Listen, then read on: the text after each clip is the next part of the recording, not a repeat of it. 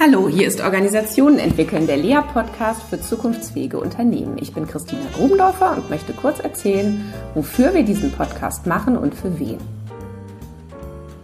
Es ist ja heute kaum noch möglich zu überleben, ohne in Kontakt mit Organisationen zu kommen. Das geht als Baby ja schon los im Krankenhaus und endet meist mit dem Bestattungsinstitut. Dazwischen sind wir als Mitarbeiterin, Mitglied, Kunde, Antragstellerin, Patient, wie auch immer, verbunden mit den verschiedensten Organisationen.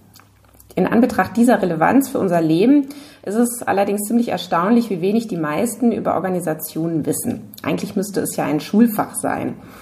Aber selbst an Universitäten gibt es wenig dazu im Lehrplan. Zum Beispiel lernen Mediziner fast nichts über das Krankenhaus an sich. Und was passiert?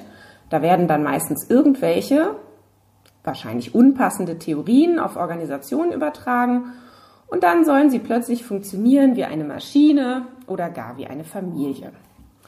Doch das reicht nicht aus aus unserer Sicht, um Verantwortung für eine Organisation zu übernehmen oder auch nicht um Verantwortung innerhalb einer Organisation zu übernehmen. Und dafür braucht es nützlichere und wirksamere Bilder vom Funktionieren einer Organisation. Denn nur so lassen sich auch Fragen beantworten, die sich ja die meisten im Moment stellen, nämlich zum Beispiel zur Zukunftsfähigkeit der eigenen Organisation oder zur Anpassungsfähigkeit an die verschiedenen Umwelten, Veränderungen und Märkte.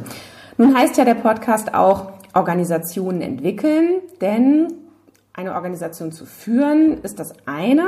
Eine Organisation zu verändern ist, wie wir meinen, die Königsklasse. Denn dazu braucht es wirklich ein gutes Wissen darüber, wie das Ding funktioniert, denn nur so kann man es auch verändern. Mit unserem Lea-Podcast möchten wir dazu beitragen, dass wirksamere Ideen, was Organisationen tun, was sie können, wie sie funktionieren, in die Köpfe unserer Hörer kommen.